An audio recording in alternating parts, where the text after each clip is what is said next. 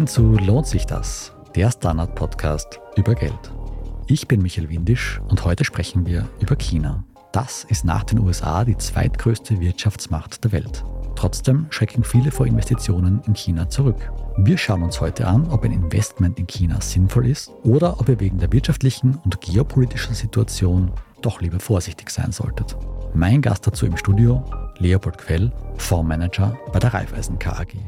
Wenn euch unser Podcast gefällt, dann abonniert uns am besten noch gleich bevor es losgeht auf Spotify, Apple Podcasts oder wo auch immer ihr Podcasts hört. Dann seid ihr immer die Ersten, die eine neue Folge hören können. Hallo, Herr Quell. Vielen Dank für die Einladung. Sehr gerne. Herr Quell, ich glaube, bevor wir starten, müssen wir uns noch einmal vor Augen führen, China ist keine freie Marktwirtschaft. Der Staat hat eine viel stärkere Rolle als bei uns, was man bei einem Investment auch immer im Hinterkopf behalten sollte. Geben Sie uns mal einen ganz kurzen Crashkurs. Wie funktioniert das Wirtschaftssystem China? China ist einerseits kommunistisch, aber andererseits wird es oftmals beschrieben als ultrakapitalistisch. Und beides ist grundsätzlich auch nicht falsch. In China gibt es bis heute zum Beispiel fünf Jahrespläne also ich bin zumindest alt genug, dass ich mich daran erinnern konnte, dass die in der Sowjetunion en vogue waren und da hat man sich eher darüber lustig gemacht und da wurden viele Cartoons dazu produziert. In China ist es doch so, dass man im Westen vor dieser zentralplanerischen Rolle des Staates Ehrfurcht hat oder eben meint, dass das doch funktioniert und wirkt. Es kommt, muss man aber sagen, auch schon ganz stark darauf an, in welcher Phase wir uns befinden. Also ich kann mich gut erinnern, so an 2005, 6, 7, wo nicht nur, aber auch chinesische Aktien sehr stark gestiegen sind, generell Emerging Markets. Da war man fast der Meinung, dass dieses Modell das Überlegene ist. Dann Jahre später, und ich würde sagen bis heute, hat man da diese Meinung aus meiner Sicht richtigerweise stark revidiert. Aber grundsätzlich ist es natürlich, dass am Staat in China kommt man nicht vorbei. Und wir haben das gerade auch was Veranlagung geht, erst vor wenigen Jahren, vor zwei, drei Jahren gesehen, als Unternehmen wie Alibaba, Tencent, JD.com und ähnliche, also man könnte sagen Champions dieser Volkswirtschaft vom Staat doch stark zur Raison gerufen wurden was an den Märkten natürlich nicht gut ankam, weil das hat einfach einen Risikofaktor plötzlich eingebaut, so im Sinne von, ja, das Unternehmen scheint sehr, sehr stark und innovativ zu sein, aber die Rolle des Staates ist nicht vorhersehbar und deswegen verabschieden wir uns eher im Zweifelsfall. Auf diese Eingriffe des Staates möchte ich später eh noch genauer zu sprechen kommen. Schauen wir noch zurück. Auch ein starker Eingriff war in den letzten Jahren zu sehen in Bezug auf die Corona-Krise. Die ja. hat ja China doch sehr stark eingebremst. Denken Sie, sind die Folgen dieser Krise jetzt ausgestanden oder kann es da noch einmal Rückschläge geben? Also die Strategie, also im Westen wurde ja, auch bei uns, wurde zu Recht viel diskutiert. Die Menschheit ist da irgendwie head-on da reingestürzt und war am Anfang war vollkommen unklar, wie man darauf reagieren sollte. Und es gab starke Grabenkämpfe, will ich fast sagen. Aber irgendwann einmal hat man sich da doch, würde ich sagen, im Westen daraus befreit und eben ich nehme mal an, bei einer nächsten Pandemie, ich hoffe nicht, dass sie so schnell kommt, wird man besser vorbereitet sein, wird man gelernt haben daraus. In China hat dieser Lernprozess aus meiner Sicht schon sehr lange gedauert. Also man hat sehr, sehr scharf reagiert. Man hat gleichzeitig aus geopolitischen Überlegungen auch den Import von westlichen Impfstoffen abgelehnt und hat eine starke Kampagne sozusagen geführt, um zu erklären, warum man so scharf reagiert. Und dann nahezu aus dem Nichts, so im letzten Quartal des letzten Jahres, kam dann die Umkehr und heute wird in China ganz klar kommuniziert, dass wenn man erkrankt ist, dass man das einfach nur als eine leichte Allergie oder einen Schnupfen sozusagen ansehen soll und der chinesische Volkskörper ist stark genug, um das zu ignorieren. Und so einen Schwenk kann man wohl nur in einem Land machen, das totalitär geführt ist. Die Prognosen für das Bruttoinlandsprodukt in China schauen ja jetzt nicht allzu gut aus. Aber schauen wir noch einmal genauer hin. Welche Branchen sind Ihrer Meinung nach in China gerade interessant und welche schwächeln da eher? Also nochmal ganz kurz zurück zu Covid. Covid hat sicherlich BIP-Wachstum gekostet, zweifellos. Man kann das gar nicht so herausfiltern, weil gleichzeitig ja auch die geopolitischen Spannungen natürlich kosten. Nicht nur für China, für beide Seiten, aber auch alle für China. Zweifellos ist das Modell, mit dem China in den letzten 25, 30 Jahren so groß geworden ist, eben die, wie man so schön sagt, die Werkbank der Welt, von der aus dann exportiert wird. Das ist noch immer existent, aber der Exportsektor als solcher ist einfach aufgrund des Erfolgs von China einfach relativ gesehen in der Bedeutung geschrumpft und somit kann man damit alleine China nicht mehr zu solchen beeindruckenden BIP-Wachstumszahlen führen wie in der Vergangenheit. Und der Staat, das Politbüro ist sich dessen bewusst, natürlich. Ja, die wissen schon, was sie tun, obwohl es manchmal ein bisschen von außen etwas eigenartig aussieht. Aber man versucht eben umzubauen auf eine gesunde, sozusagen auf eine eigenständige, inlandsgetriebene, konsumgetriebene Wirtschaft.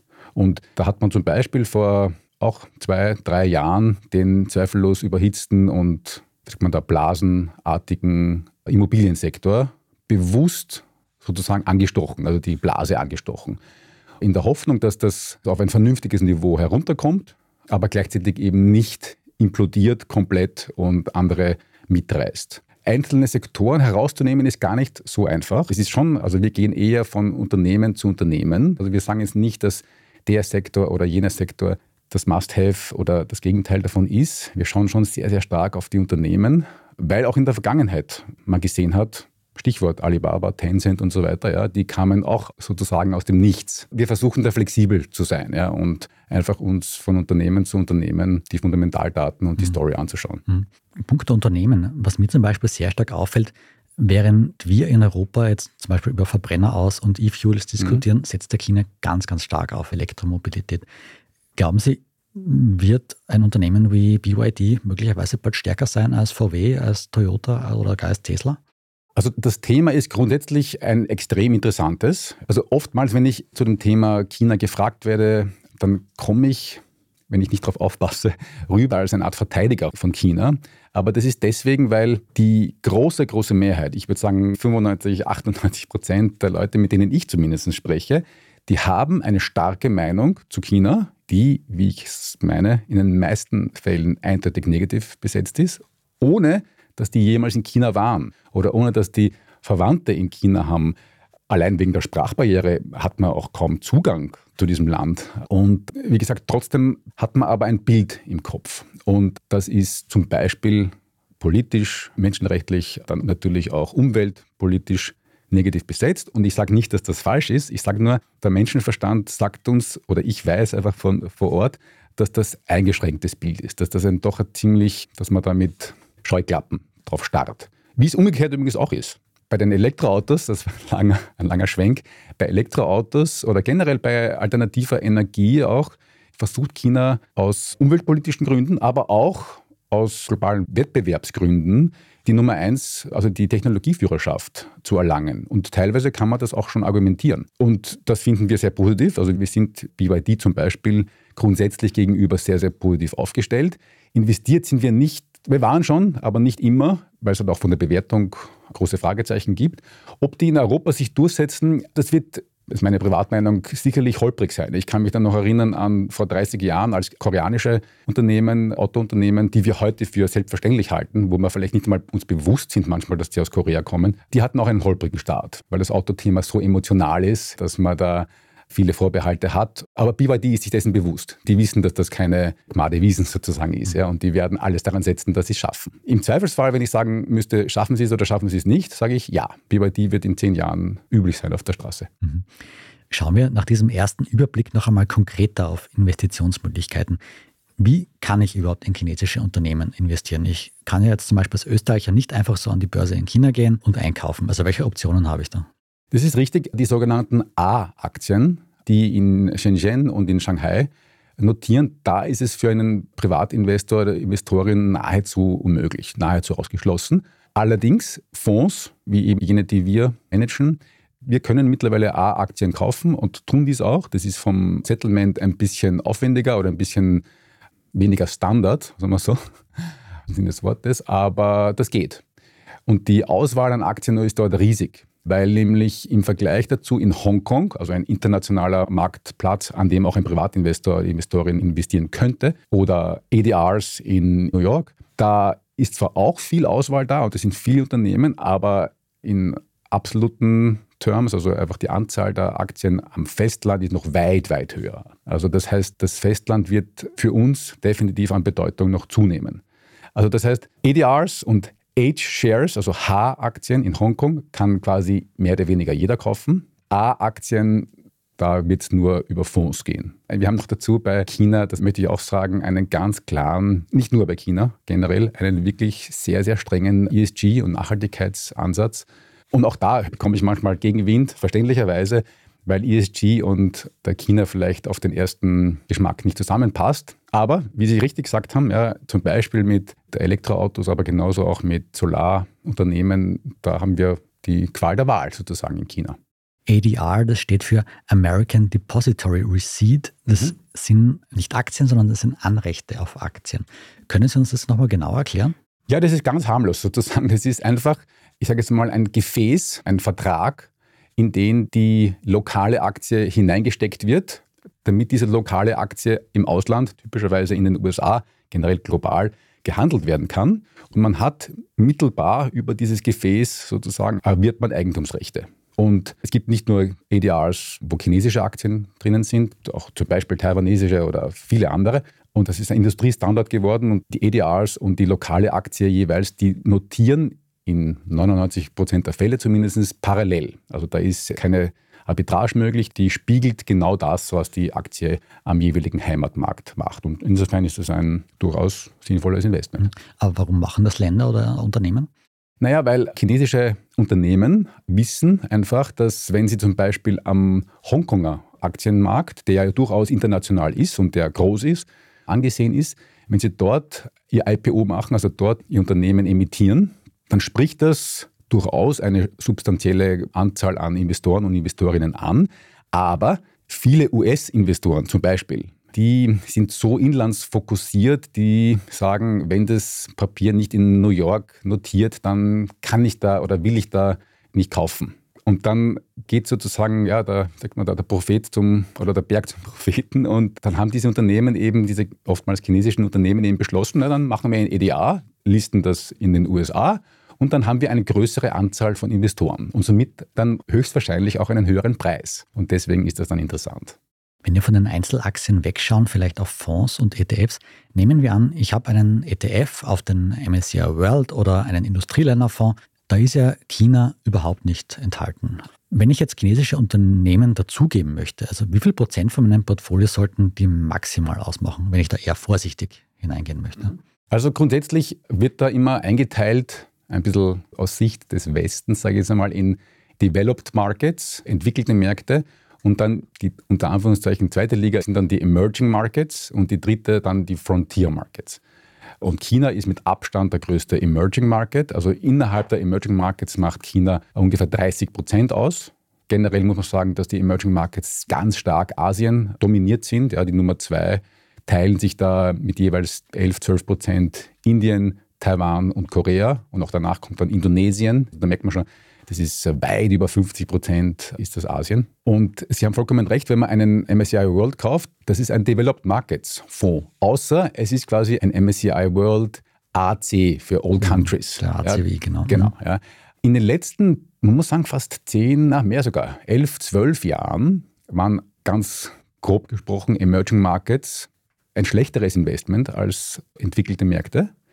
Es ist beeindruckend, wie vor allem US-Aktien und da vor allem US-Technologieaktien die letzten 10, 12 Jahre dominiert haben. Also Unternehmen wie Apple und Meta und Netflix und jetzt Nvidia und so weiter, die die Welt auch verändert haben und haben riesige Market Caps aufgebaut und die Emerging Markets da an die Wand gespielt. Nicht nur die Emerging Markets, aber auch. Und ich bin der ganz starken Meinung, dass man beim Investieren und bei der Frage auch, ja, mit wie viel Prozent man zum Beispiel China oder generell Emerging Markets beistreuen soll, immer zwei, drei Schritte sozusagen zurück machen soll, um das große Bild zu erkennen. Und da wird man sehen, dass so eine Phase der Underperformance, so eine 10- oder 12-jährige Phase der Underperformance gar nicht so ungewöhnlich ist. Also umgekehrt war es von 2000 bis 2010, also auch zehn Jahre, umgekehrt. Da haben die Emerging Markets alles in Grund und Boden performt und davor wiederum die entwickelten Märkte. Und diesen großen Trend sozusagen, diese man könnte sagen, die Zeichen der Zeit dazu erkennen. Das ist wichtiger meiner Meinung nach, als jetzt sich zu überlegen, ob Powell die Zinsen noch 25 Basispunkte anheben wird oder ähnliches. Das ist dann im Rückspiegel nur eine Fußnote. Und um die Zeichen zu erkennen, also das ist meine Privatmeinung, muss ich sagen, die großen Übergänge sozusagen, wo da eben so eine Staffelübergabe zwischen entwickelten Märkten auf der einen Seite und Emerging Markets auf der anderen Seite passiert sind, das war 2000 und 2008, 2009, 2010 so ungefähr, das waren immer Phasen von einer großen Krise. Also 2000 war es das Platzen der IT-Bubble oder der Dotcom-Bubble damals. 2008, 2010 war es die globale Finanzkrise und die Eurokrise. Und da jeweils kam es eben zu einem Übergang. Das heißt, wenn Ihre oder eure Zuhörer das einfach nur im Hinterkopf behalten, wenn es wieder mal ordentlich scheppert, wenn ein Crash passiert, ja, ohne Crash gehört einfach dazu, so wie der Winter zu den Jahreszeiten gehört, hat auch eine wichtige Rolle in gewisser Weise, dann soll man sozusagen durchatmen, soll der Staub sich setzen, ja, weil am Anfang wird da alles fallen aber dann eben nicht wieder auf den gefallenen Helden sozusagen, in dem Fall die USA und US-Tech, starren, sondern eben auf die Ersatzbank. Und auf der Ersatzbank sitzen die Emerging Markets, an allen voran China. Auch wenn also China und andere Emerging Markets momentan nicht ganz so gut dastehen, sollte man doch das große Ganze im Auge behalten. Nach der Pause schauen wir uns an, wohin die chinesische Wirtschaft in den nächsten Jahren zusteuert und welche Rolle ethische Fragen bei einem Investment in China spielen. Bleibt dran.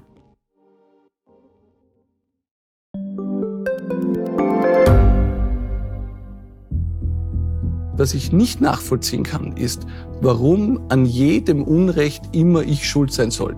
Ein Korruptionsskandal jagt den anderen. Österreich hat in den letzten 30 Jahren viel über Klimaschutz gesprochen, aber zu wenig getan. Die Politik verschläft die Klimakrise. Die Behörden haben alles richtig gemacht. Fehler vergisst man, statt daraus zu lernen. So sind wir nicht. So ist Österreich einfach nicht. Aber wie ist Österreich dann? Das wollen wir bei Inside Austria herausfinden. Wir blicken auf die großen österreichischen Skandale. Von Ibiza bis Ischgl. Wir wollen wissen, wer dafür in der Politik die Verantwortung trägt. Und wir schauen genau hin, wo Österreich über seine Grenzen hinaus mitmischt. Vom Wirecard-Skandal bis zum Ukraine-Krieg. Das ist Inside Austria von Standard und Spiegel. Jeden Samstag eine neue Folge, überall, wo es Podcasts gibt.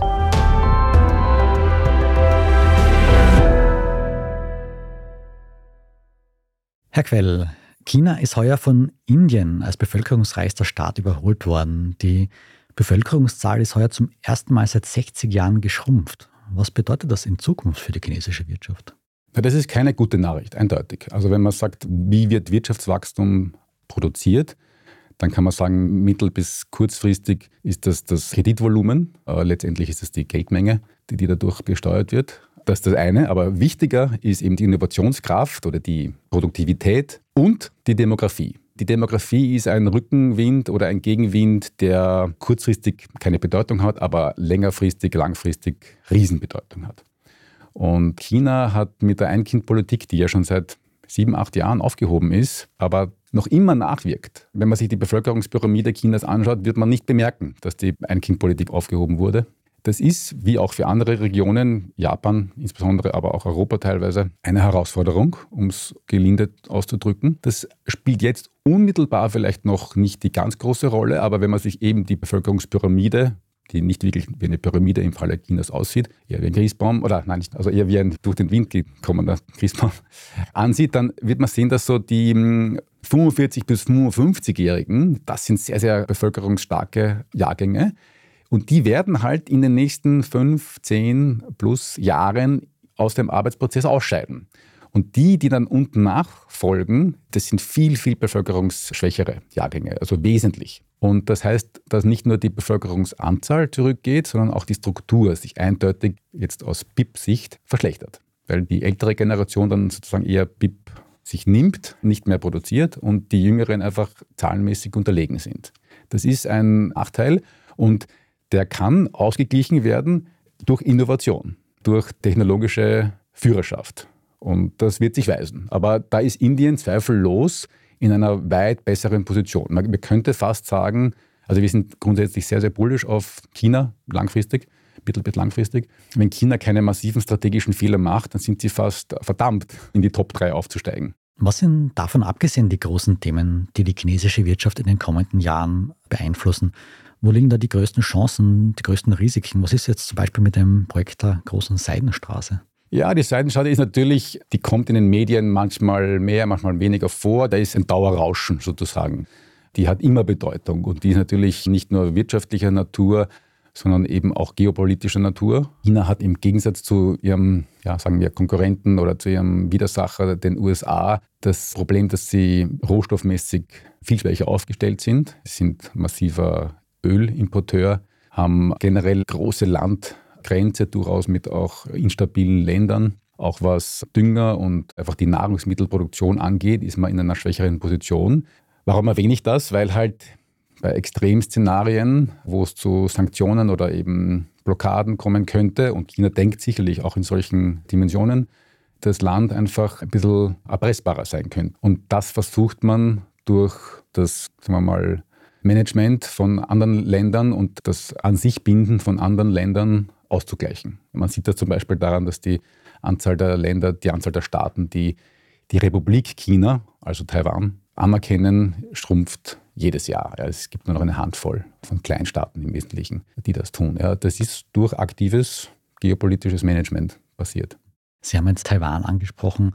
Auch ansonsten sind die Beziehungen wir, des Westens zu China momentan sehr unterkühlt, um das gelinde zu formulieren. Wie könnte das in weiter Sicht mein Investment beeinflussen? Kann China irgendwann sagen, nein, eigentlich möchte ich nicht, dass Personen aus dem Westen an unserem Erfolg teilhaben? Das ist nicht vollkommen ausgeschlossen. Ich muss sagen, ich bin da grundsätzlich weit optimistischer, als man so im Durchschnitt vielleicht liest. Für mich ist ja, das halbe Leben ein Graubereich und das halbe Leben sozusagen eine, das Schwingen des Pendels. Und ich würde sagen, von den Mitte der 90er, wo ich angefangen habe, bis in die letzten Obama-Jahre seiner Präsidentschaft, da galt eben dieses Paradigma, dass man China eben durch den Beitritt zur WTO und generell heranführen muss, sozusagen an den süßen Trauben des Kapitalismus kosten lassen muss. Und dann werden die schon automatisch rüberwachsen und das Volk wird Demokratie fordern und Pressefreiheit und so weiter. Dieser Ansatz, muss man sagen, ist gescheitert. Man könnte sogar argumentieren, dass der Westen eher sich China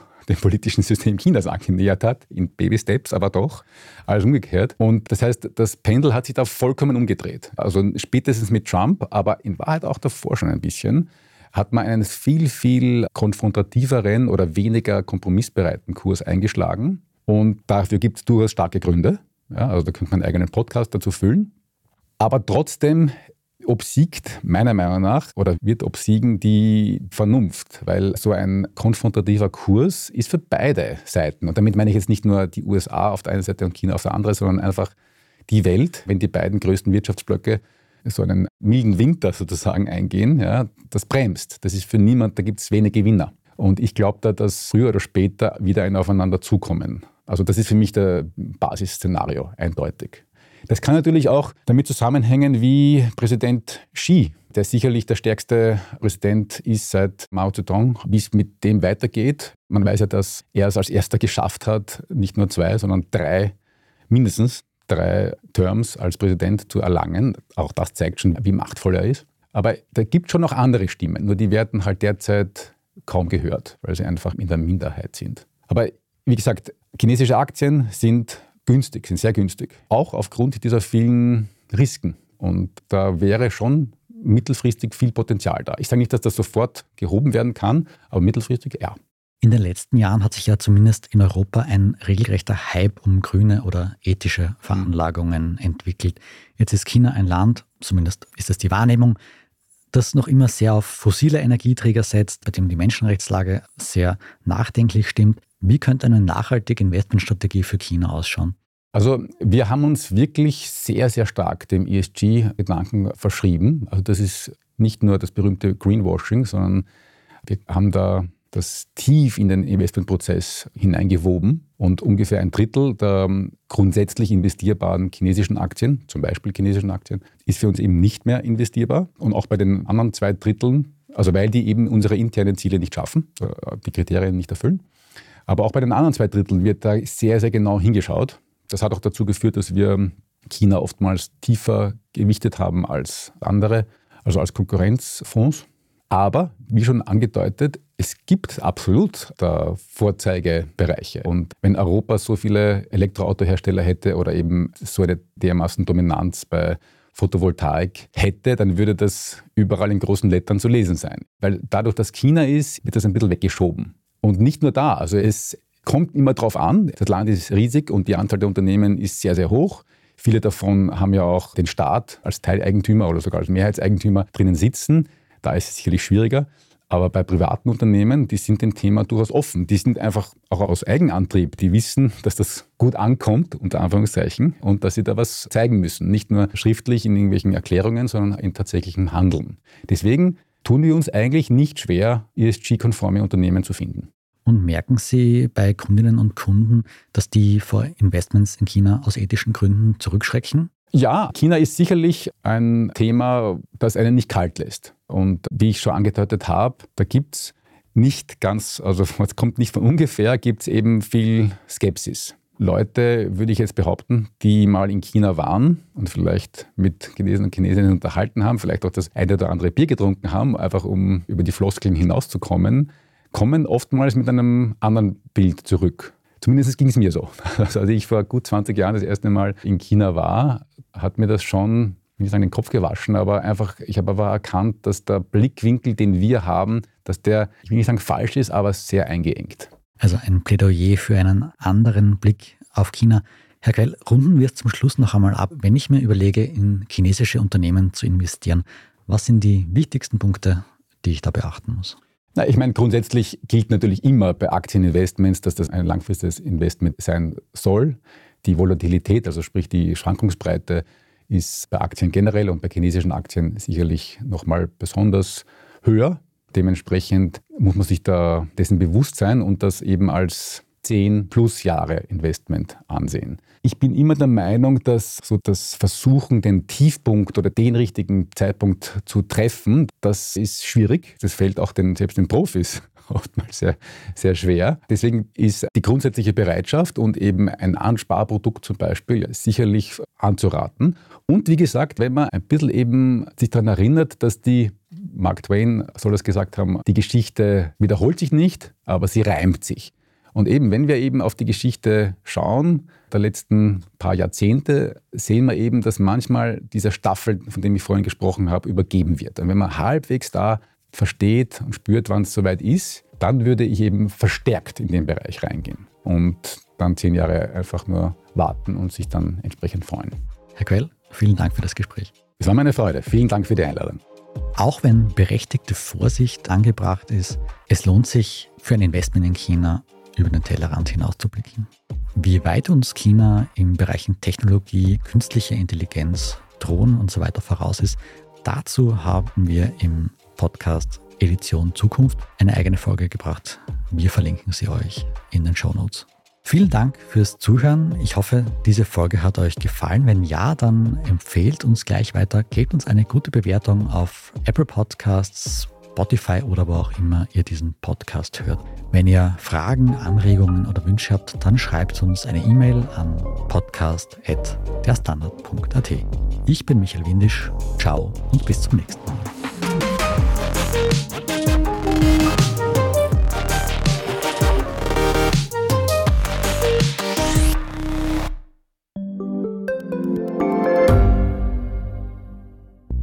Schaffen wir es noch, die Erderhitzung zu stoppen? Wie verändert künstliche Intelligenz unser Leben? Wie werden wir in einer heißeren Welt leben, arbeiten, urlauben? Und wann fahren Autos autonom? Ich bin Alicia Prager. Und ich bin Florian Koch. Um solche und viele weitere Fragen geht es im Podcast Edition Zukunft und Edition Zukunft Klimafragen. Wir sprechen mit Expertinnen und Experten und diskutieren Lösungen für die Welt von morgen. Jeden Freitag gibt es eine neue Folge.